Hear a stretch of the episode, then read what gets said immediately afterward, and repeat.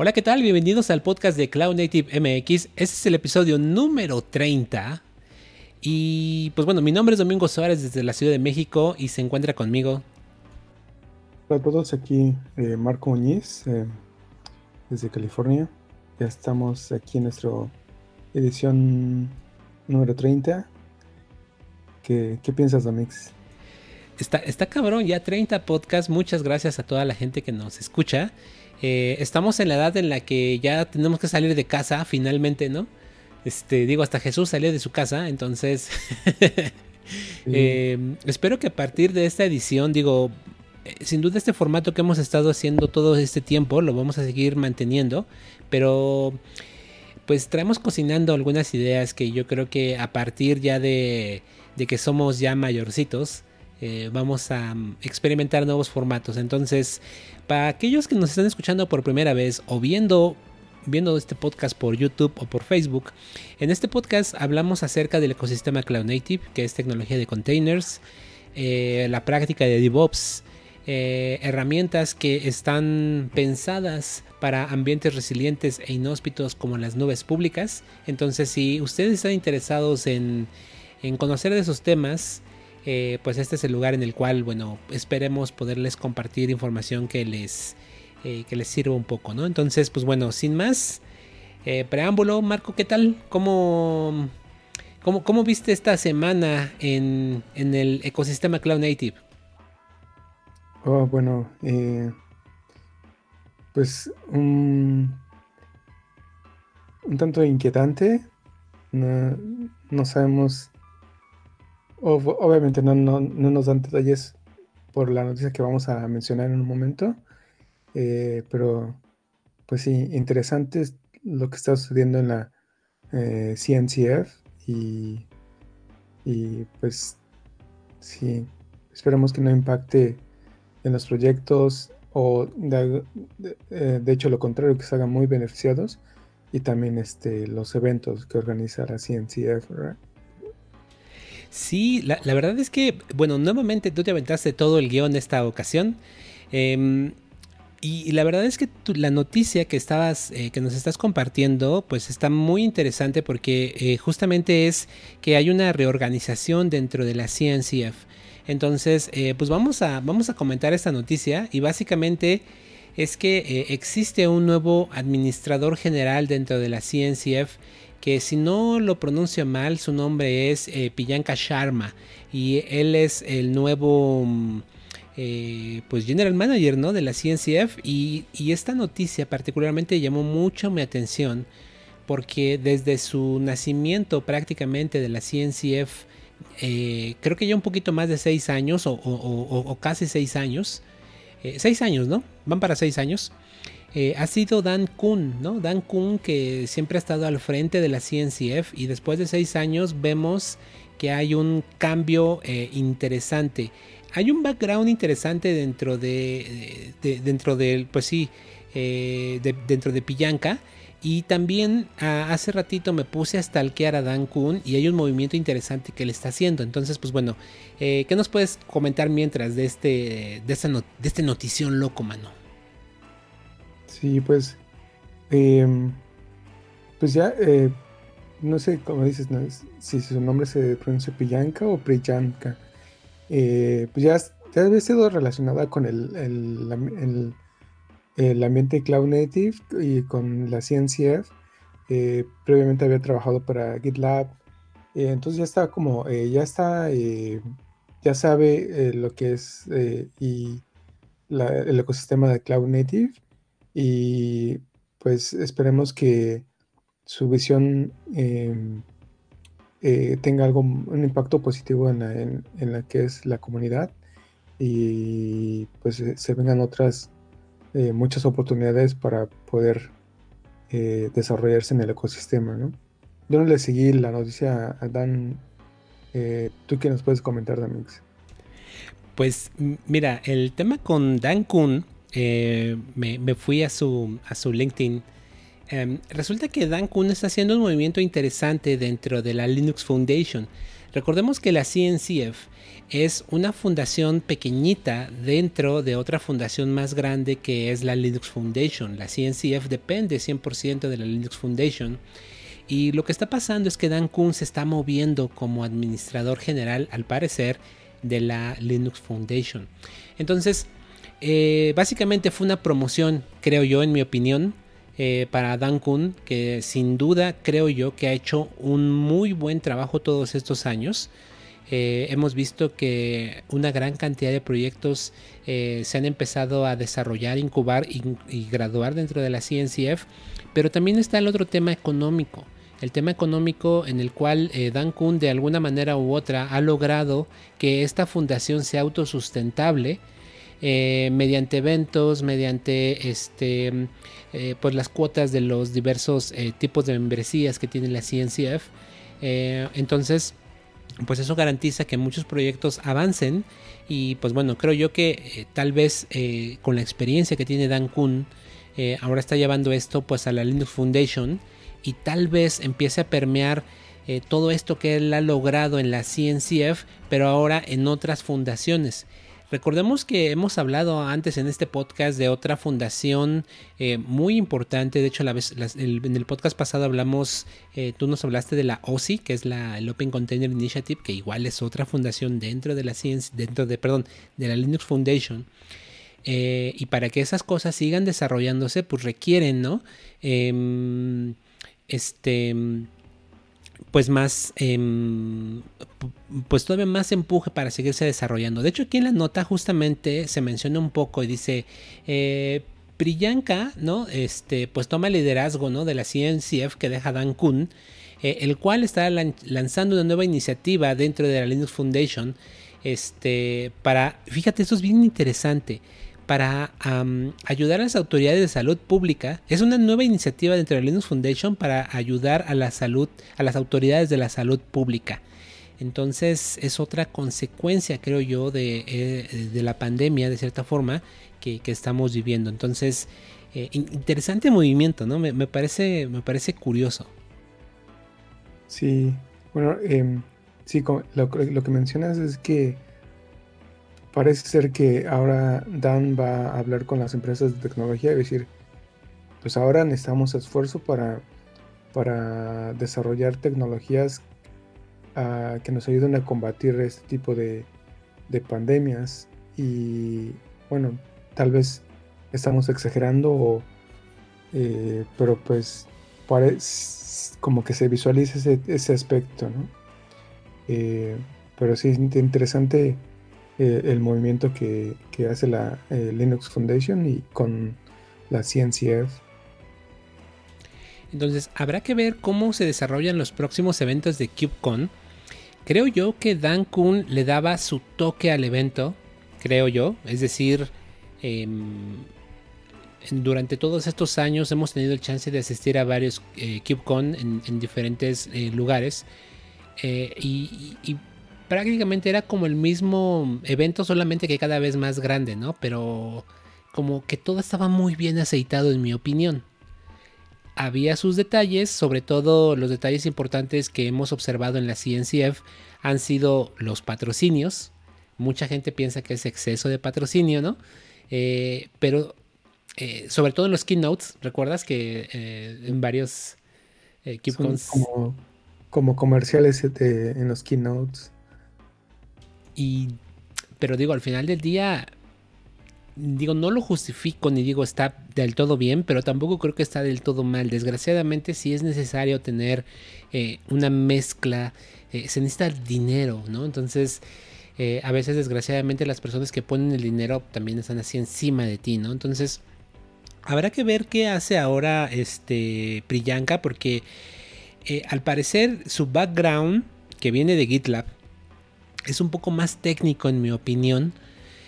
Eh, es una persona que probablemente este, ha estado más trabajando del lado de producto, no tanto de una, de una organización tipo CNCF. Una empresa como GitLab no se compara en nada, creo yo, eh, a, la, a, CNCF. Entonces, eh, le deseamos mucha, mucho éxito y mucha suerte a, ¿cómo decías? ¿Priyanka o cómo?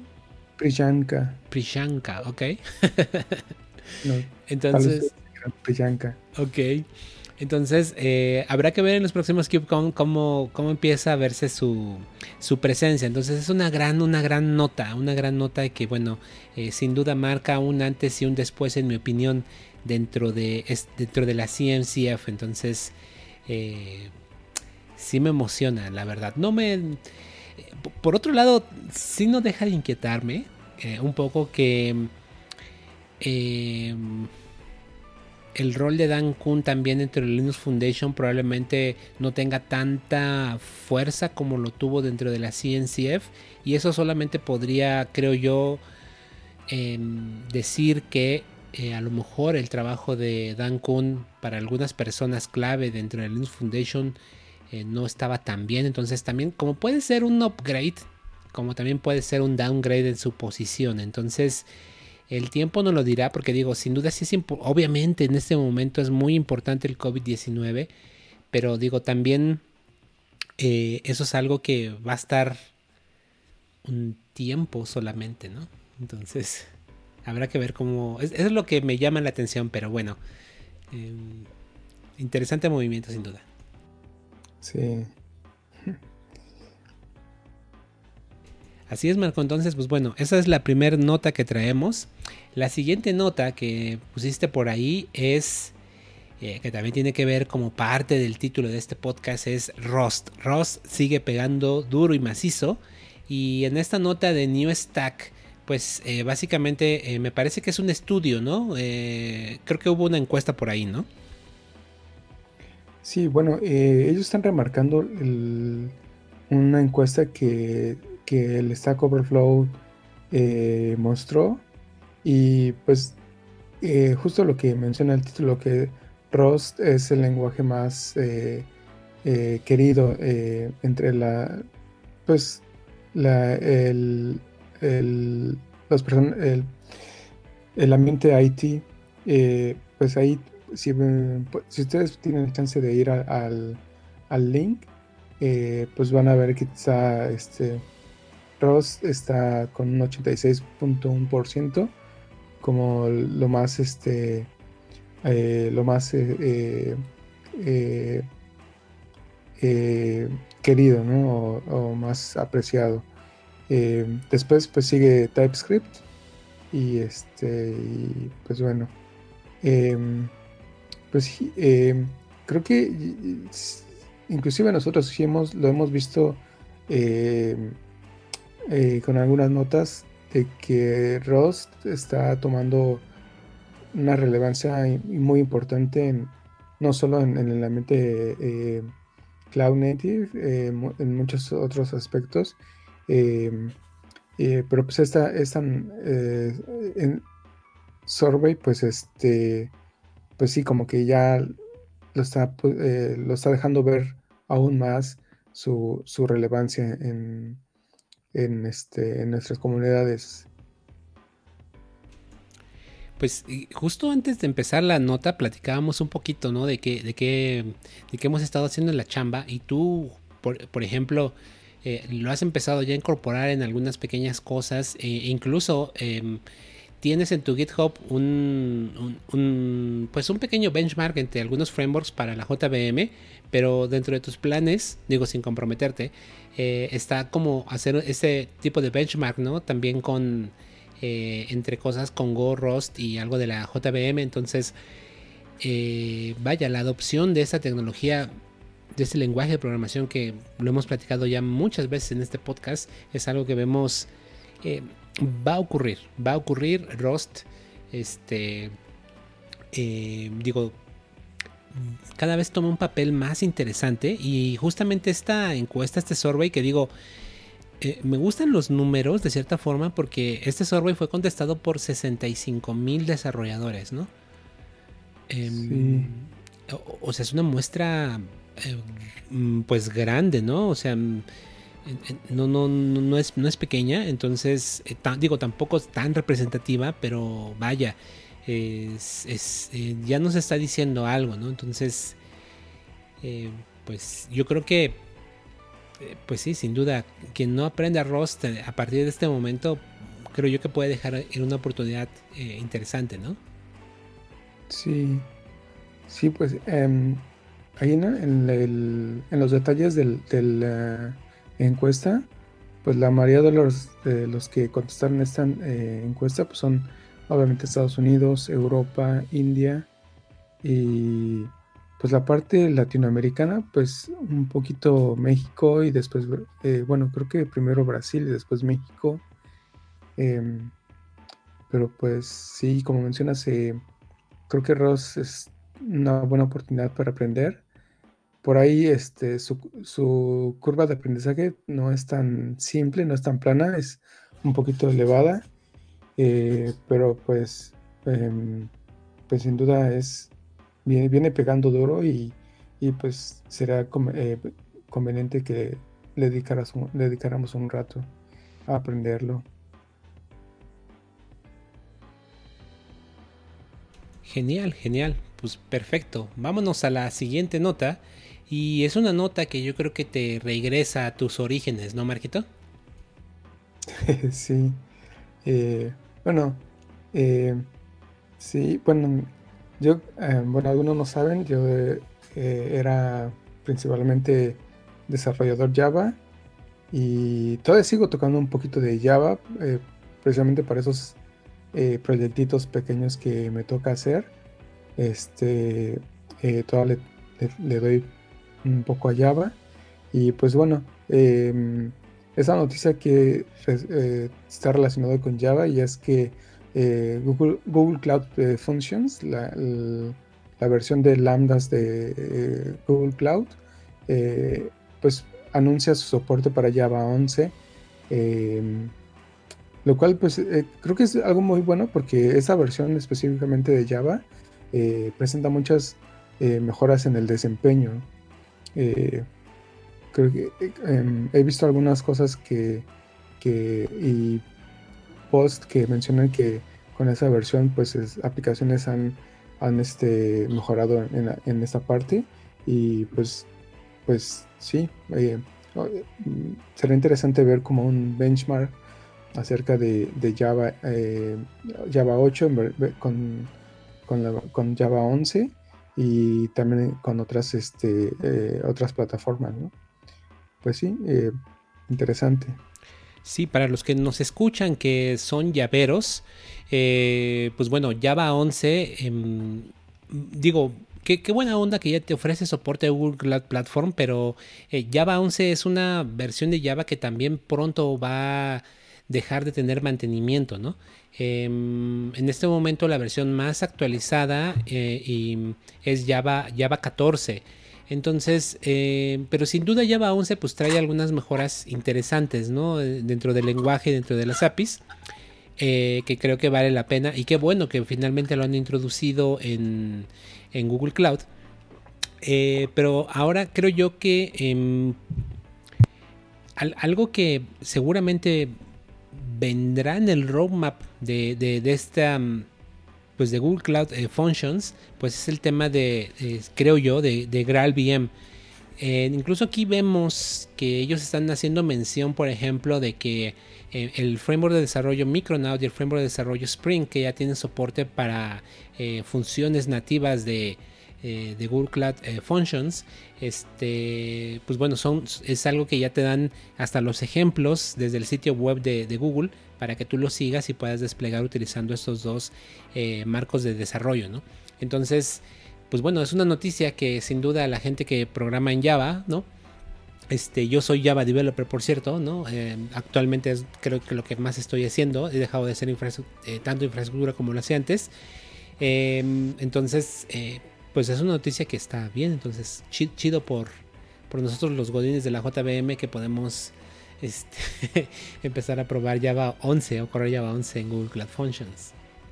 Sí, y es interesante también ver cómo se desarrollan o em, cómo aprovechan eh, eh, Java 11 eh, los desarrolladores para implementar este, los módulos, que creo que es un uno de los eh, temas importantes eh, de, esta versión de Java, ¿no?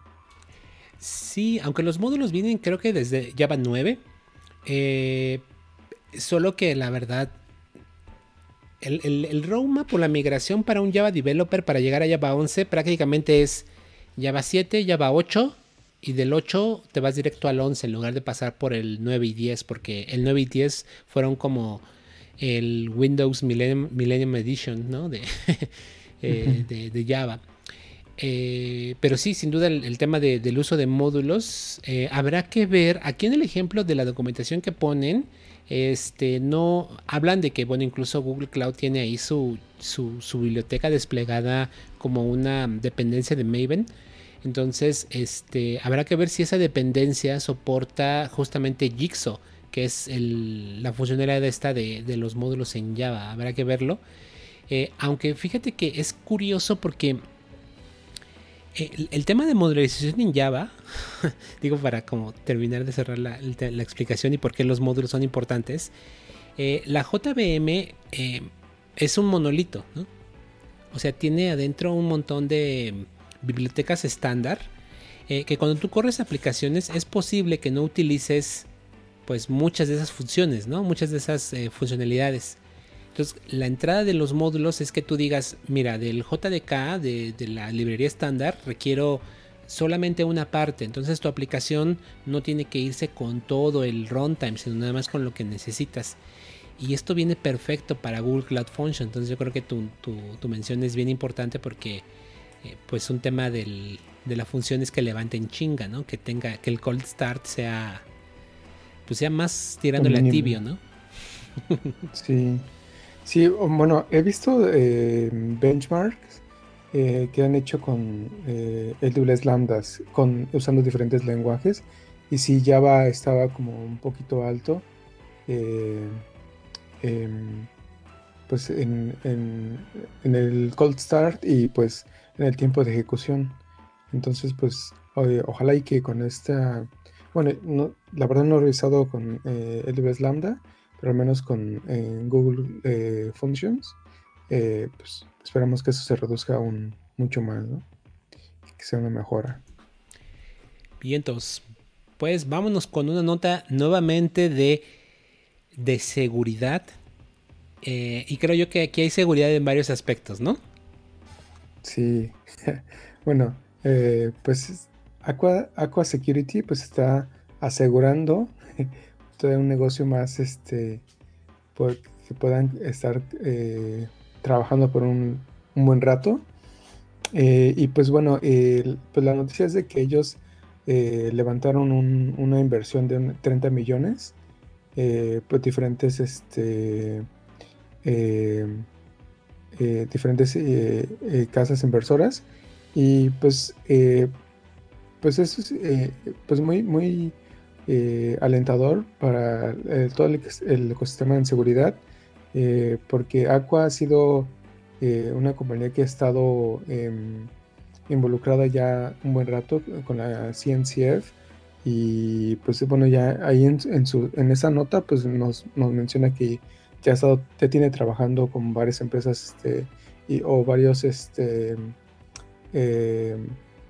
ramos eh, muy diversificado, entonces pues ya tiene una muy buena experiencia en, soluciones eh, de, la parte de seguridad y pues bueno, esta eh, inversión pues este, sin duda va a, pues a permitirles hacer nuevos productos y, desarrollar, posiblemente desarrollar otros este, relaciones con más empresas, ¿no?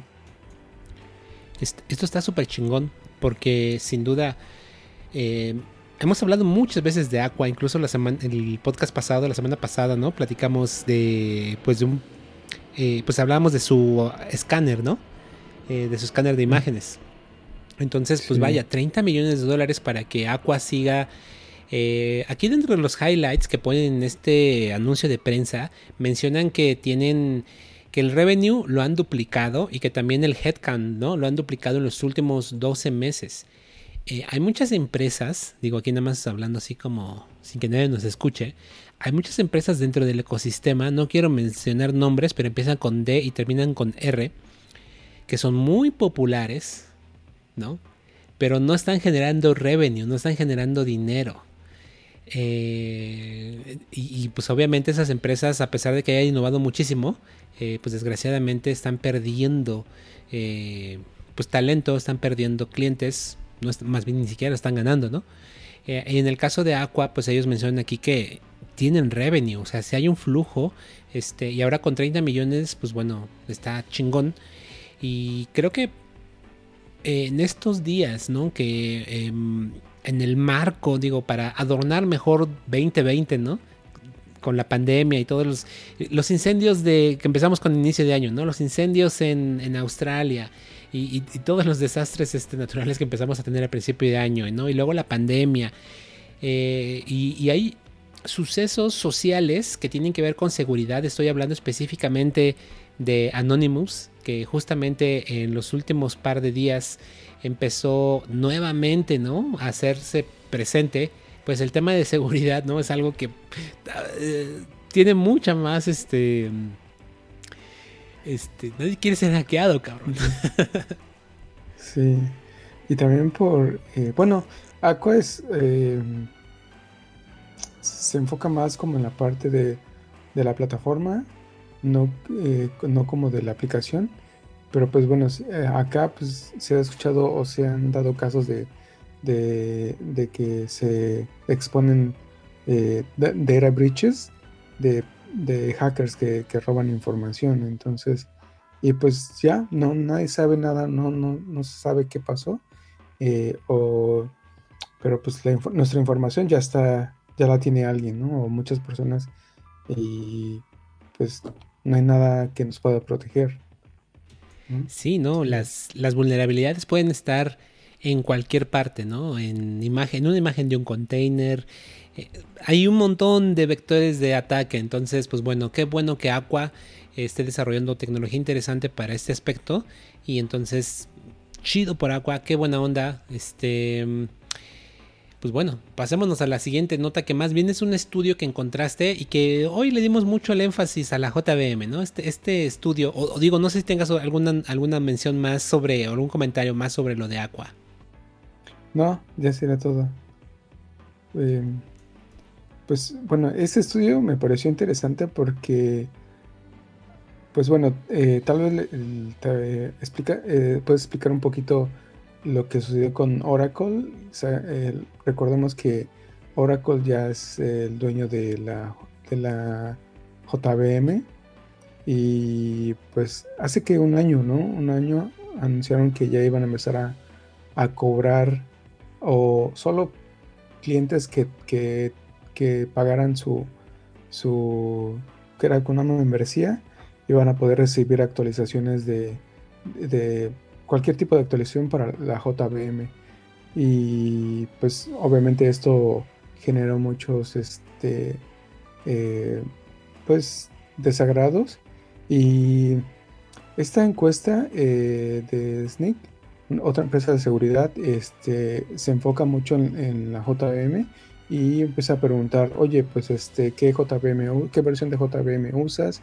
Eh, ¿cuál, es tu, ¿Cuál es tu tendencia eh, si, por ejemplo, hay una en, la primera, en el primer punto, pues vemos que eh, pues ya están eh, muchas empresas ya están empezando a, considerar otras opciones.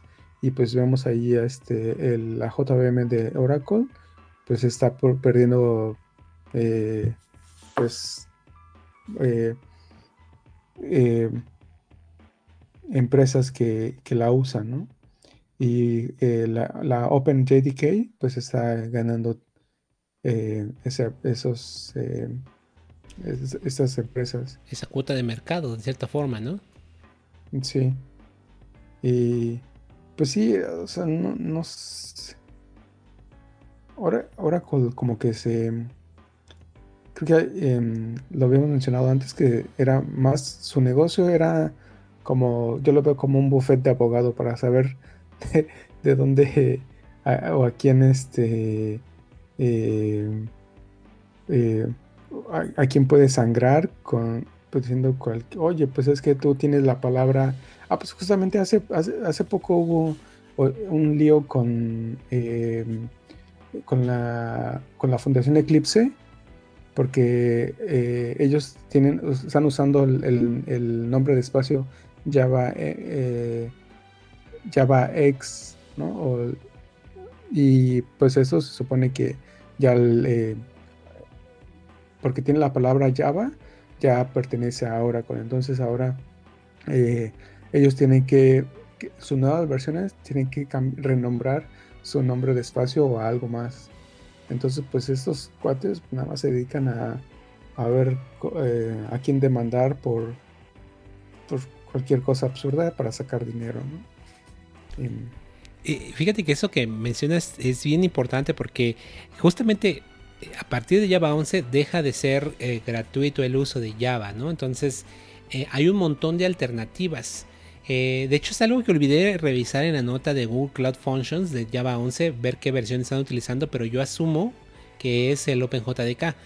Eh, pero existen otras alternativas como Amazon Correto que a mí me gusta bastante.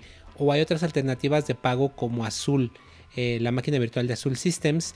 O incluso eh, la Fundación Eclipse tiene dos sabores del runtime de Java, ¿no? El, uno que se llama J9 y otro que se llama el Hotspot.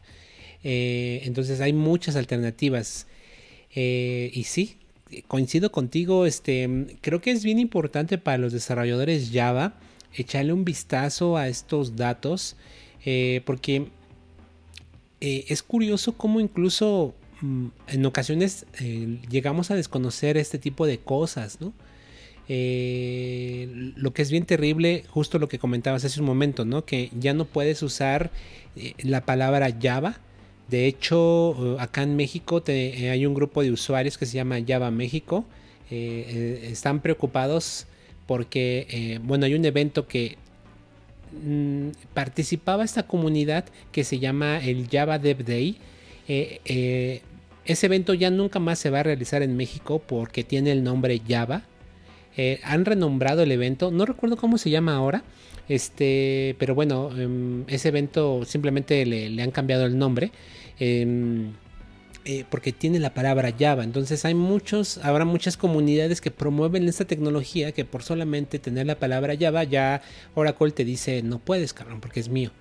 Y es absurdo, ¿no? Cuando haces pues una labor de divulgación. Es como si rato la CNCF viniera y nos dijera a nosotros, oye, ¿sabes qué? No te puedes llamar Cloud Native México, ¿no? Porque nosotros nos pertenece la palabra, el, concepto Cloud Native, ¿no?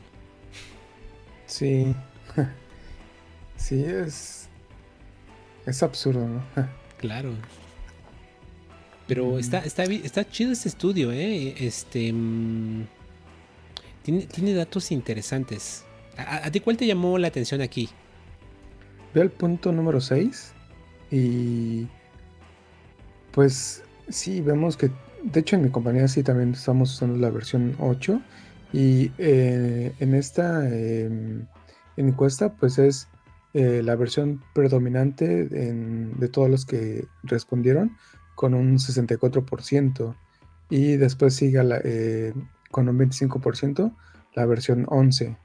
Justo como mencionas, del 8 se, saltan hasta el, hasta el 11 sin, sin...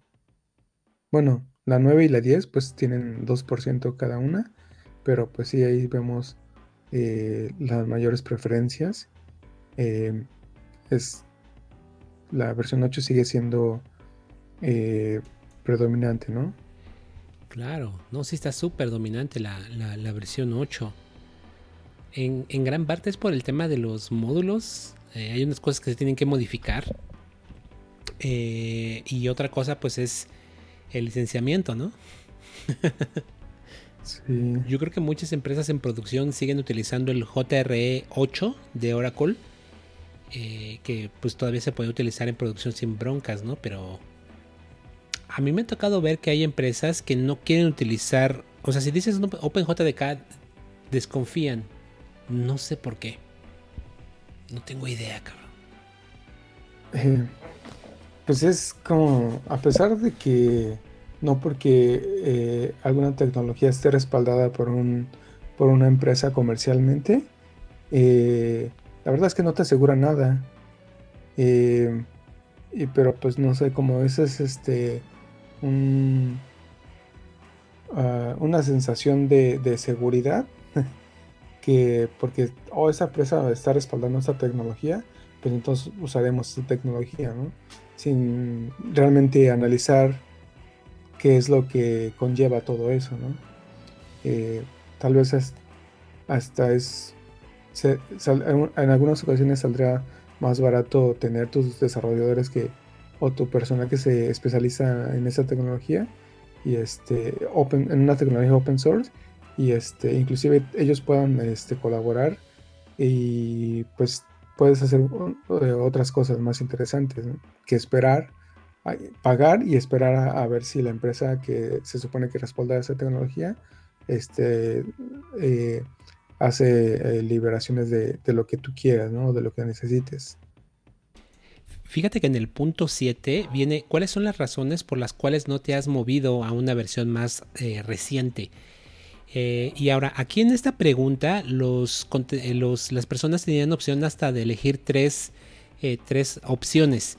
y la que tiene mm, la mayor cantidad, que es el 51%, simplemente es, ya funciona, no lo toques. ¿No? Pero me llama mucho la atención Em, en las siguientes dos más em, con, mayor peso, que es el costo de migración es muy grande. O sea, prefiero pagar deuda técnica, ¿no? Que, que, bueno, prefiero pagos chiquitos, ¿no? A, un, costo de migración o a un, Es que incluso a veces en la cabeza me, me, da vueltas porque sin duda no tienes que migrar todo de un día para otro, ¿no? O sea, puedes como ir haciendo pequeños pasos que te, que te permitan ir migrando, ¿no? Pero al final del día, eh, Java 8 me parece que ya no tiene ningún soporte, ningún mantenimiento, ¿no? Sí, me parece que ya, ya está desuso. A menos que pagues a Oracle o que utilices Amazon Correcto. Amazon Correcto es la única distribución que tiene soporte gratuito. Bueno, no soporte gratuito, eh, mantenimiento gratuito. Em, entonces, si corres en Amazon, pues ya tienes soporte por Amazon. Eh, pero si no corres Amazon, en Amazon puedes descargarlo y utilizarlo. Lo interesante de Amazon Correcto es que está mantenido y de cierta manera por James Gosling, ¿no? que es el creador de la tecnología. Pero vaya, híjole, sí da mucho que pensar y, es curioso ver que este estudio lo hace una empresa de seguridad, ¿no? Es Nick. Sí. Porque no actualizar es un pedo para la seguridad, cabrón. Es una brecha de seguridad enorme, ¿no? Sí, de hecho ve al punto 10 y ahí vas a ver. Em, Exacto. Eh, qué tan rápido eh, puedes aplicar este. ¿Qué tan rápido parches? De seguridad. Ajá, ¿qué tan, rápido parches?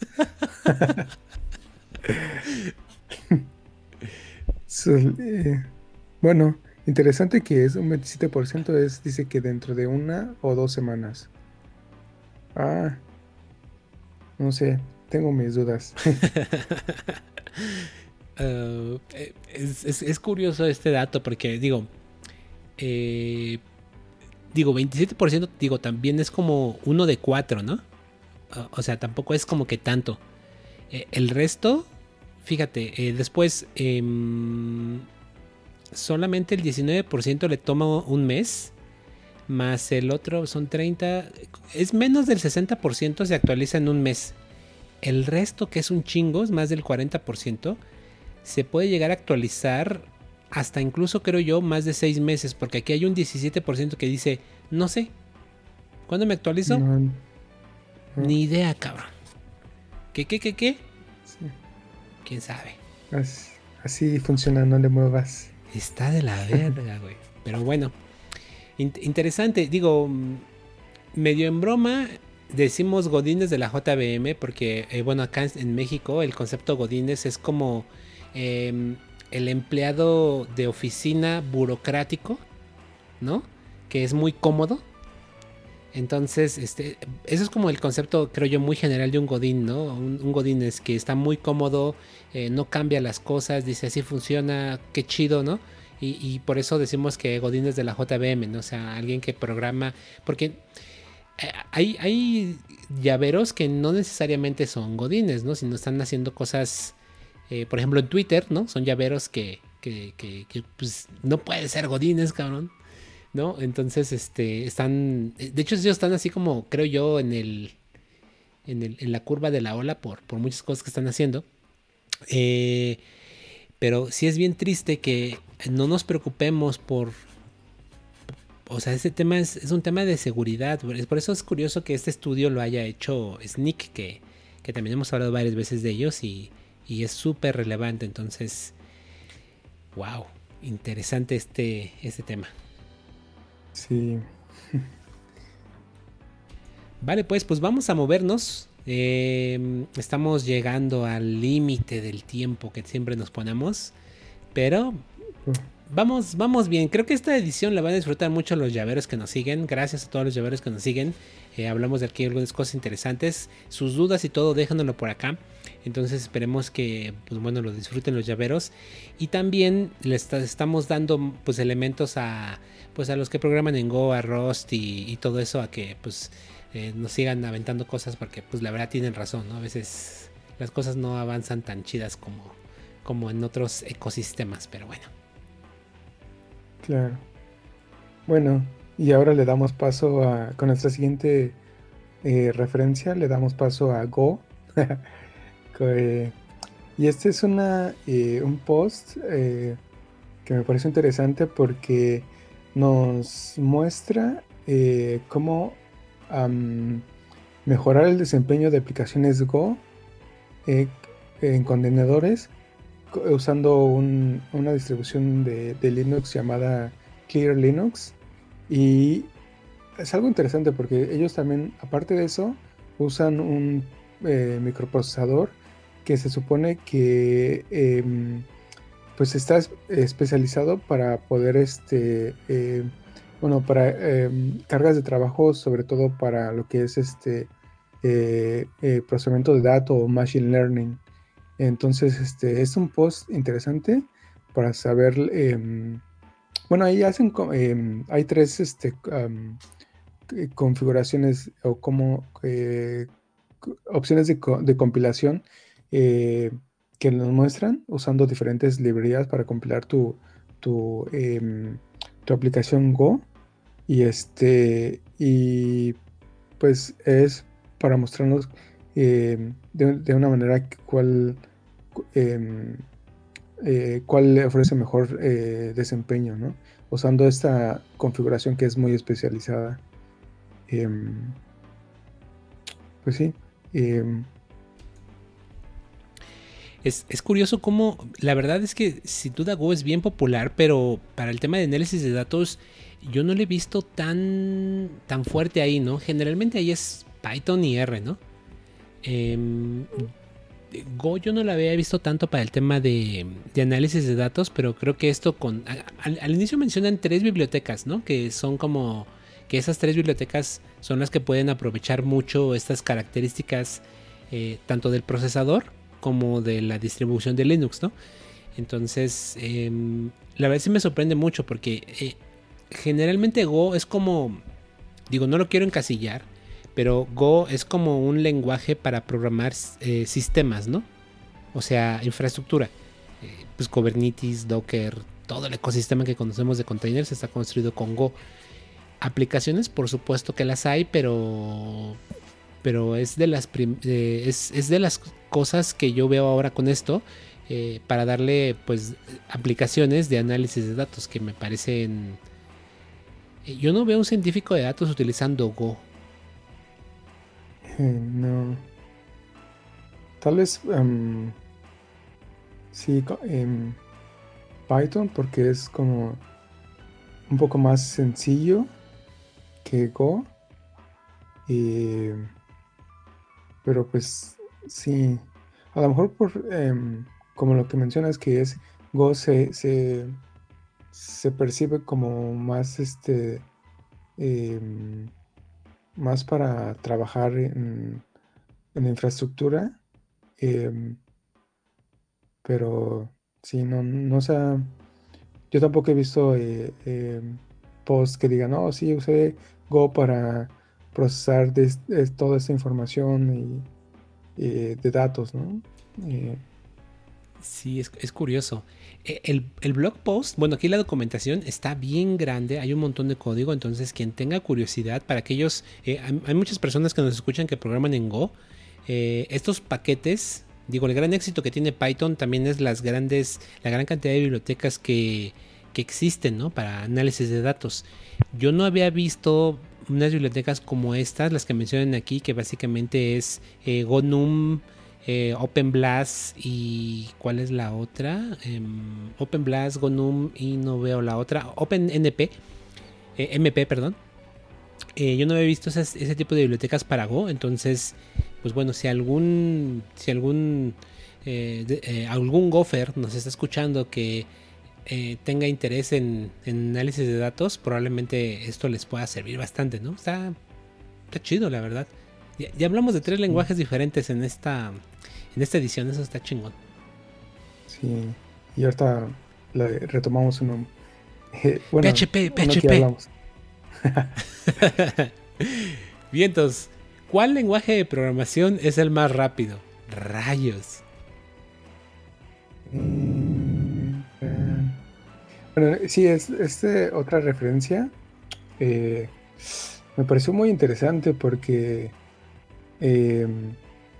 aquí, aquí se rompen muchos esquemas, ¿no? Em, por ejemplo, eh, este es un blog post muy interesante porque eh, analizan diferentes lenguajes implementando diferentes algoritmos. Y pues bueno, eh, por ejemplo, ¿con cuál quieres empezar, Domix? Hay, muchos lenguajes. Está uh, Ada, C, Chapel, C Sharp, C, eh, C++, Dart, Erlang, F, F Sharp, Fortran, Go, Haskell, Java, JavaScript, eh, Julia, Libs, Lua, o, OCaml, Pascal, Perl, PHP, Python, Racket, Ruby, Rust, Smalltalk, and Swift. Mira, Vamos a empezar por un, lenguaje funcional. ¿Vale? Y un lenguaje funcional por excelencia, pues es Lisp. Entonces vamos a ver. Vamos a ver Lisp, a ver qué, onda, ¿no? ¿Te parece? Sí. A ver, le voy a dar. Una, dos, tres. ok. En este, en este caso, eh, bueno, em, solo hay una comparativa contra Java. Ah, bueno, hay dos, perdón, contra C y contra Java. Por default nos mostró la de Java. Y pues bueno, eh, tiene diferentes este, métricas. Eh, arribita vamos a ver el, programa que implementaron eh, y el tiempo que tomó en ejecutarlo. si ven ahí como los números en negritas es el, ganador. En este caso pues son segundos. Entre menos tiempo pues es mejor. Y pues después la siguiente columna es memoria la siguiente es el, los, eh, los ciclos de reloj y después este, el, que, el CPU que tan ocupado estuvo, ¿no?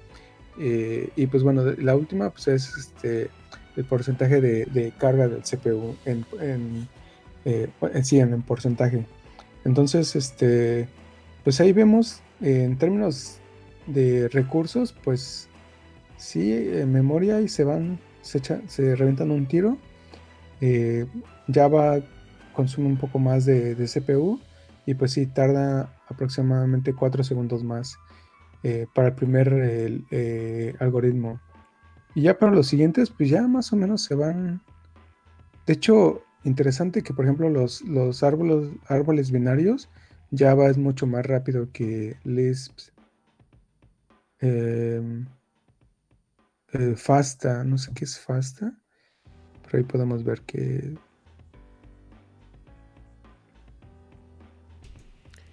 Fasta, veamos. no sé qué onda con ese algoritmo. Igual alguien que nos escucha sí sabe que es FASTA. Dice, ah, esos pendejos no saben qué es el algoritmo FASTA. Pues bueno, yo soy de esos pendejos. Este, eh, sí, pero en este algoritmo, me, suena que es un algoritmo de búsqueda. No, es un algoritmo eh, heurístico para comparación de cadenas. Entonces, al parecer Java es mejor para comparar cadenas Em, pero consume más memoria. Sí. Entonces, es, interesante, ¿no? Porque digo, también, eh, vaya, esto ya está corriendo con Java 14, por ejemplo. No me está diciendo aquí la versión de eh, Lisp, la versión de Java. Eh, muy, muy interesante, digo, para quien sepa de estos algoritmos. Eh, más que nosotros porque estamos bien güeyes, este, no sabemos ni qué pedo con los diferentes algoritmos, pero me, pareció, me pareció curioso, ¿no?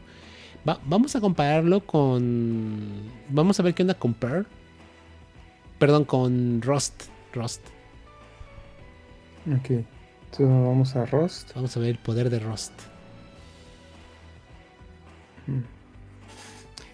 Ni te vayas a compararlo con Go. ¿Ya, lo hiciste? Ya. por, el morbo hay que verlo, pero es, interesante. A ver, aquí Rust se está comparando contra C, eh, C Lang, C y contra, obviamente, Go. Veamos. Las primeras comparaciones son contra Rust contra el GCC. Em, interesantoso. Muy, son muy parecidos, ¿no? Sí. Em, en, algunas ocasiones Rust tiende a consumir un poquito más de memoria, pero pues es casi nada. Sí, y, en otros veo que es un poquito menos, o sea, como que depende. Eh, no veo aquí el de contra Go, veamos contra Go. Rust contra Go. Mierda. Dije, no lo veas, Onyx, no lo veas. Qué putiza le está poniendo Rust a Go, cabrón. Bueno, con estos algoritmos, eso no significa que es más rápido en términos generales Rust que Go. Para esos algoritmos en particulares, en particular, prácticamente en todos ellos pero es que la diferencia es abismal, ¿no? Es prácticamente el 50, en la gran mayoría, bueno, en algunos no tanto, pero yo creo que en muchos de ellos sí es el 50% más rápido, en otros no tanto, por ejemplo... al menos. ¿O cuál, cuál estás viendo? Estoy viendo el que se llama Fankuch Redux. Aquí, por ejemplo, Rust se tarda 11 segundos y Go se tarda casi 15 segundos. Pero en el ah, resto, eh, es, interesante. La memoria es algo que me llama mucho la atención. Rust consume muy poca memoria, aunque hay unos algoritmos que consumen más memoria en Rust, como el reverse complement. Pero en el resto, el consumo de memoria es este pues mucho, mucho menor. Que justamente es como de las grandes este, bondades ¿no? que tiene Rust, que es mucho más eh, eficiente. Entonces, pues bueno, eh, seguramente eh, los em, gophers que nos están viendo dicen, no, pues eh, aquí pueden ver el código fuente, ¿no? Pueden ver el código fuente, entonces pues bueno, no se enojen con nosotros, mándenle su feedback a, a los que escribieron esto, ¿no? Ah, de hecho es de Debian. ¿Y qué, qué anda, Domix? ¿Quieres, ¿Quieres aventarte otro morbo? A ver, a ver. ¿Cuál, cuál? Vamos a ver ¿Cuál? Erlang. Erlang. Ah, qué bueno, qué bueno. Sí, va, me late. Erlang. Java contra Erlang. Veamos. Ok, en el árboles binarios. Mm, bueno. Solo Erlang gana por la memoria. Es correcto. Pero... En tiempo, pues es aunque hay unos algoritmos en los cuales la memoria se va al cielo, por ejemplo en Redux, eh, el G-Rex Redux, Ah, eh, sí. la memoria se va al cielo, güey. Eh, Y el tiempo también. Sí, cabrón. Y, bueno, todo. Tiempo, memoria y el, el, am, el, Wow. el CPU también. Fíjate que vamos a tuitearle a este Norberto Ortigosa, el buen Hiccups, que, no- que nos dé sus opiniones de acá. Em, este. No, porque bueno, él, es eh, para quien no conozca, Norbert Ortigosa es uno de los eh, ingenieros de este país, creo yo, que, que tiene. que conoce un montón de cosas. Y. Y él eh, es justamente quien le da mucha divulgación al tema de Erlang acá en México. De hecho, desde hace muchos años, ¿no? Él tiene, eh, él tiene el Norbert Fest, que es como el nombre de la conferencia que hace de Erlang eh, cada año en México. Entonces, bueno, digo, además de eso, de que sabe organizar muy bien eventos, que yo creo que es lo menos importante, porque sabe técnicamente, está muy cabrón. Entonces, saludos al buen Norbert. Igual que nos pueda dar su opinión. La verdad es que no me quiero emocionar porque seguramente el Norbert va a decir, estos güeyes le están cagando acá. Eh, porque Erlang es otro pedo también, pero... Pero es in- interesantes datos, ¿no? Sí.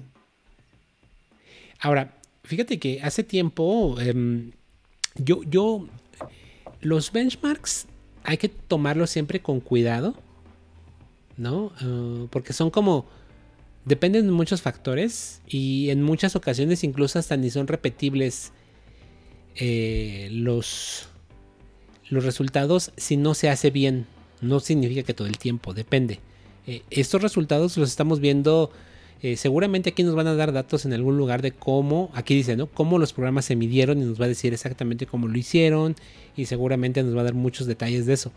Pero vaya, em, no hay que fiarse 100%, en mi opinión, para tomar decisiones basado en benchmark. Nos van a servir, nos van a dar una pauta, vale, pero no debería, en mi opinión, como que ser lo más Decir, que ¿qué lenguaje de programación vamos a hacer en nuestro nuevo CRUD? Sí. No, Sí. no lo sé. Es como. Aunque también ah, muchas veces toman decisiones de que, oh, pues es que sentimos que fue lo más indicado. Y decir, bueno, y sin ningún argumento, pues, pues ya deciden hacer un lenguaje que, que les sentían que les, que les caía bien. ¿no? Sí, la- se, se tiende mucho al. em, pues sí, a las preferencias. claro. Y, Sí. Pero sin duda, este, este benchmark me gustó porque, bueno, ahorita estaba viendo las comparaciones contra Julia, que Julia es otro lenguaje de, de estos también medios alternativos. Eh, tiene muy buenos datos, ¿no? Tiene muy buenas, este, buenos números, buenos resultados. Eh, y bueno, si también comparas contra Python, eh, Python está bien bonito, está bien chingón, pero puta, el- su performance es de la verga, güey. Eh, sí. ¿Lo estás comparando eh, Julia contra Python? Exacto. No, pero Ah, se lo sí. lleva de calle cabrón, güey. Sí. Pero cabrón, cabrón. O sea, eh, solo hay un algoritmo en el que le gana, que es en el G, G- eh, GHEX Redux, en el cual Python mm, le- sí le gana por muy poquito. Eh, en el de PGD PGDix, eh, la diferencia es muy poca, pero aún así gana Julia. En el resto le pone una madriza, pero marca llorarás, cabrón. Le pone una arrastrada cabrona. Pero eso no quita que Python sea mucho más popular y mucho más usado que Julia. Y que también sea muy adecuado para análisis de datos. Y no tanto por su rapidez, sino por la facilidad que tiene Python para que en este caso ingenieros de datos puedan prototipar rápidamente sus modelos de predicción. Entonces, muchas Bueno, y veces... también, Ujú. si, eh, si ves la memoria eh, Python, Wow. pues tiene un buen desempeño en... en- hay, hay como un, un algoritmo en el cual Julia pues sí le da el FASTA, le da en la, en la, en la mami a, Python, pero en todos los demás, pues es Python el que sí, no es cierto, el de reverse complement. Ya. Eh, y también es otro que. Pero los otros, pues sí tienen buen, buen desempeño Python. O sea, como dices, a lo mejor el procesamiento de datos, pues no me importa la velocidad, pero sí me importa la memoria, ¿no? Porque pues eso sí es este finito. No, y, en la nube lo más caro es la memoria RAM, güey. Es lo más caro. Los CPUs son relativamente baratos. El disco es regalado, güey. Pero la memoria es carísima, cabrón. Eso y obviamente la red, ¿no? pero la memoria en términos de lana es lo más caro, ¿no? Wow, me voy a entretener. Yo creo que mm, voy a seguir eh, picándole aquí. Hay muy buenos, este, mm, muy buenos resultados. Entonces, pues bueno, interesante. Interesante, Marquito. Pues nos estamos llegando cerca de la hora. De hecho, estamos pasando la hora. Vamos a acabar con los últimos tres eh, temas que nos quedan por ahí. Pero está muy chingón este. Eh, esta referencia que nos compartes, ¿no? Chingona, mano. Vientos. Sí, pero más noticias de Google Cloud, ¿no? Sí, pues es una pequeña guía de que eh, Google Cloud nos muestra cómo, cómo debuguear aplicaciones en, eh, en GKE eh, usando sus herramientas, ¿no? Por ejemplo, el, Cloud Login em, es básicamente una guía de, cómo usar sus herramientas y que pues te ayudan a encontrar los, problemas en tu aplicación. Es muy sencilla, entonces este pues para que pues quien quiera echar un ojo y eh, ver qué les puedo hacer, qué les puedo ser de útil para sus eh, aplicaciones. Chingón, qué chingón está tu blog post.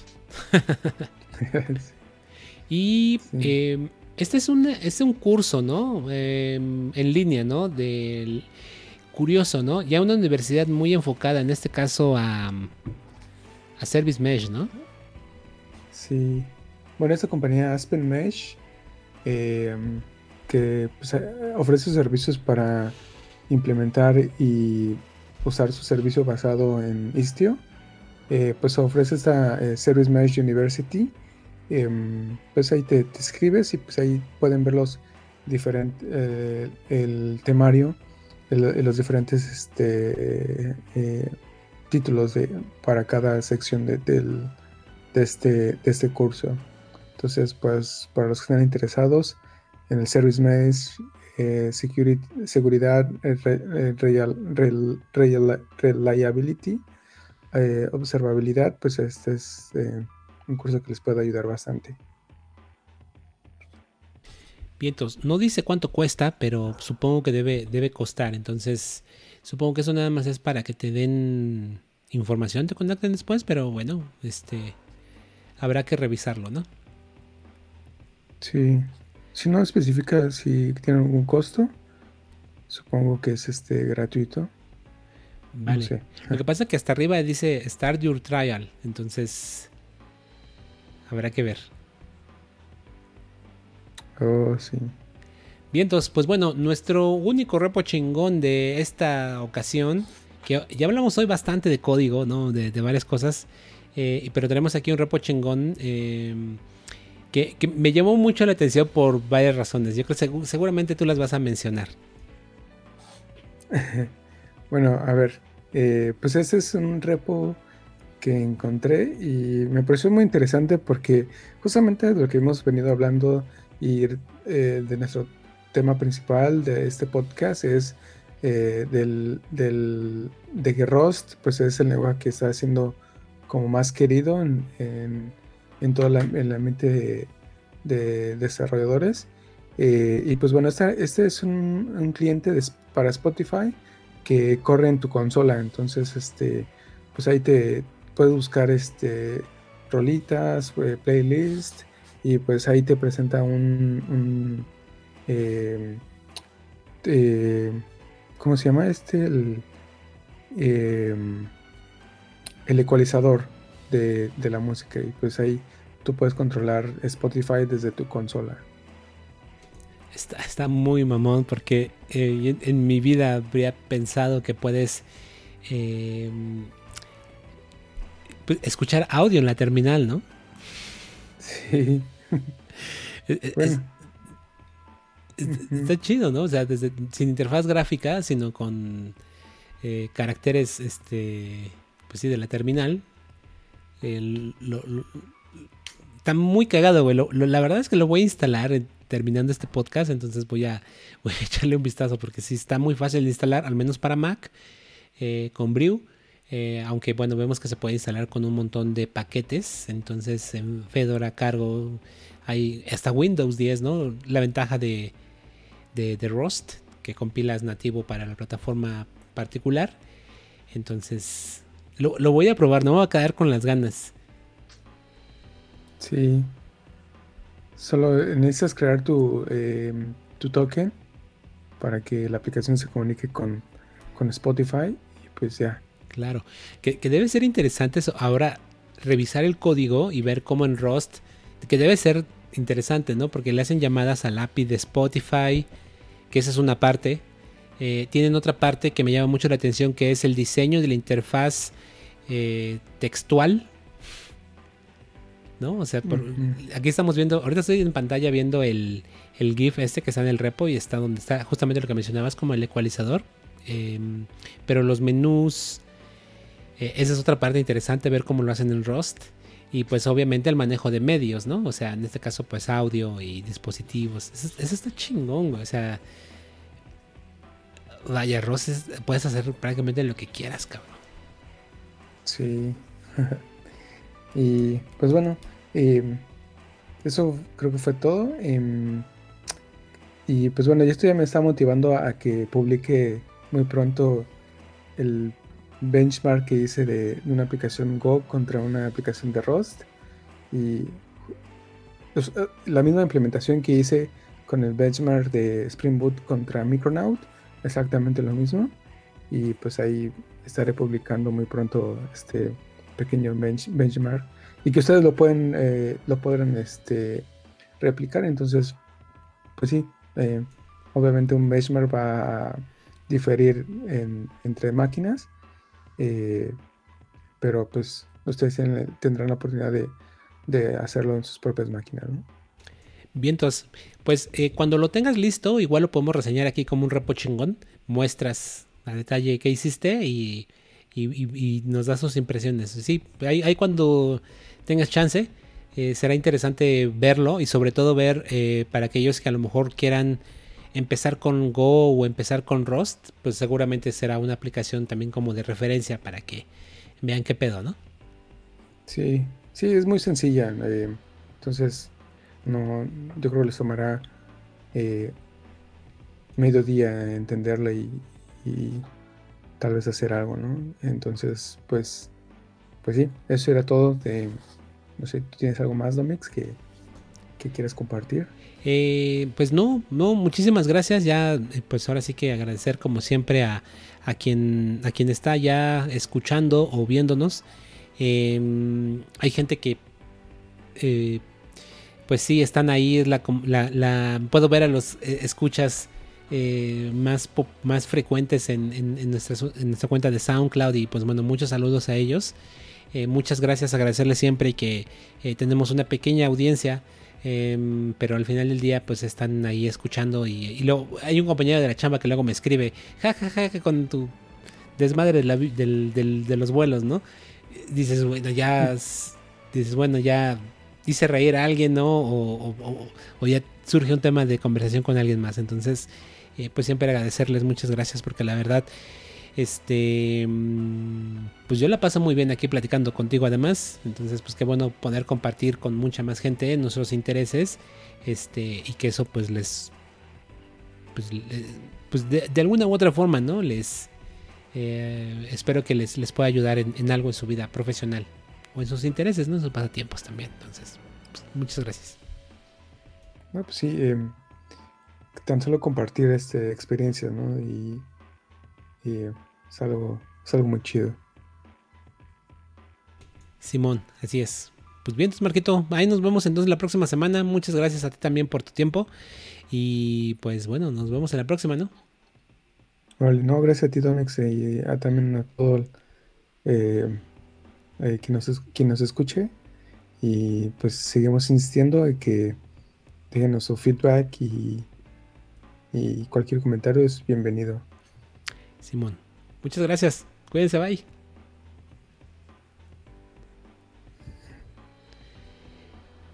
Una hora diez minutos. Ay, sí. nos la alargamos con los primeros temas, ¿no? Sí, güey. Es que estaban chidos, güey. Y también con el benchmark ese está, está mamón, güey. Estuvo, estuvo bueno, güey. Sí, me, yo creí que iba a salir mejor librado eh, Haskell. No, eh, Erlang. eh, pero sí, como que dije, no. Como que no sé, le, le hace falta, le hace falta.